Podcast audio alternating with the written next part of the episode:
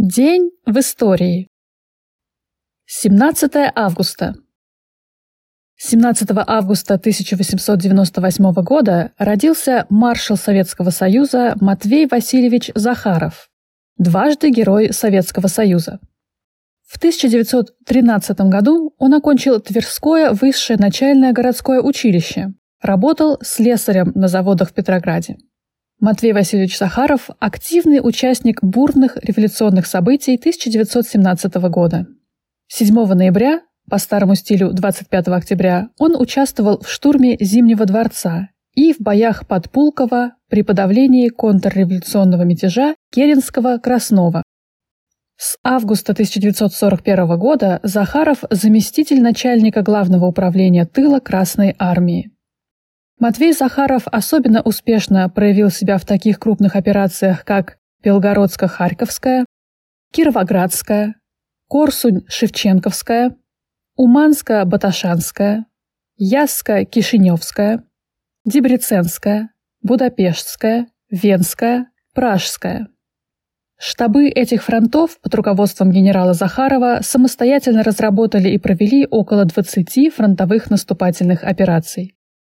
В ходе Советско-японской войны в августе 1945 года фронт провел Хингана-Мугденскую наступательную операцию с целью разгрома Квантунской армии в Западной Маньчжурии.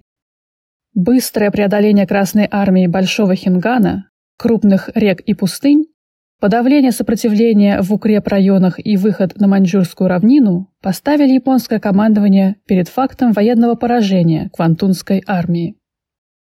17 августа 1945 года главнокомандующий армией Японии генерал Ямада предложил советскому командованию начать переговоры о прекращении боевых действий.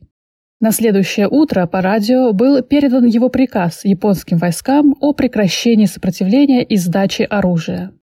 После этого на многих участках фронта японские войска стали сдаваться в плен. 1933 год.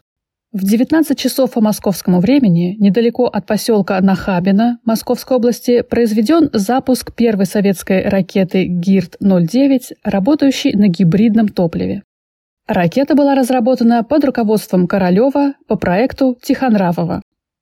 В СССР практические работы по созданию жидкостных реактивных двигателей были развернуты в 1930 году. Разные научные организации работали над конструкцией ракетных двигателей. Одна из таких организаций была создана Цандером в сотрудничестве с молодым авиаконструктором Королевым при оборонном обществе, творческом коллективе, названном Группой изучения реактивного движения ГИРТ и объединившей многих энтузиастов ракетной техники. В апреле 1932 года группа смогла организовать конструкторское бюро из четырех проектных бригад и развернуть серьезные исследования, которые к концу того года велись по восьми самостоятельным проектам. Королев решил взяться еще за один, девятый проект. Известно, что разработка велась в течение трех лет. По Москве ракету транспортировали в обычном трамвае, обернув ее газетой. В Нахабино на военный полигон ее доставили на пригородном поезде. Через несколько секунд после запуска она была уже на высоте около 400 метров, где вдруг резко наклонилась и по пологой траектории с еще работающим двигателем скрылась в лесу. Весь полет занял 18 секунд. Ракета не достигла расчетной высоты, когда из фланцевого стыка, соединяющего камеру сгорания с ее дном, выпила прокладку, появившийся зазор стали истекать газы, создавая опрокидывающий момент. Дефект был несложным и не уменьшил у гиртовцев осознание их большой технической победы. В результате впервые был получен практический опыт по всему циклу работ с жидкостной ракетой, включая сложные для того времени операции с жидким кислородом в полевых условиях. Исторический полет Гидр-09 17 августа ознаменовал рождение в СССР новой области машиностроения, ракетостроения и настоящий прорыв для промышленности всего мира. В честь Гирда названа кратерная цепочка на Луне. К апрелю 1932 года ГИРД практически стал главной государственной научно-конструкторской лабораторией по разработке ракетных летательных аппаратов. В 1934 году ракета ГИРД-09 была изготовлена небольшой серией, правда под названием ГИРД-13, и совершила ряд успешных полетов на высоту до 1500 метров.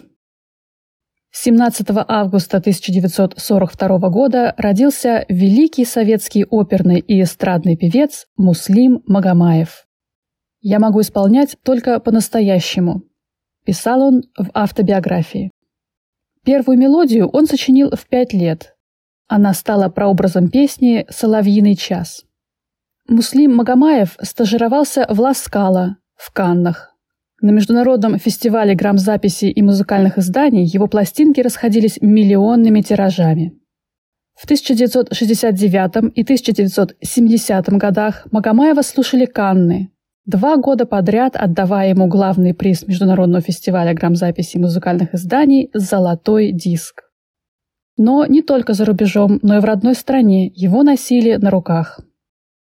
Клавдия Шульженко вспоминала, как только Магомаев появился, это стало явлением. Он был на голову выше всех молодых. Он всем безумно нравился. Роберт Рождественский писал, что конферансье не успевал закончить представлять артиста, как зал взрывался аплодисментами.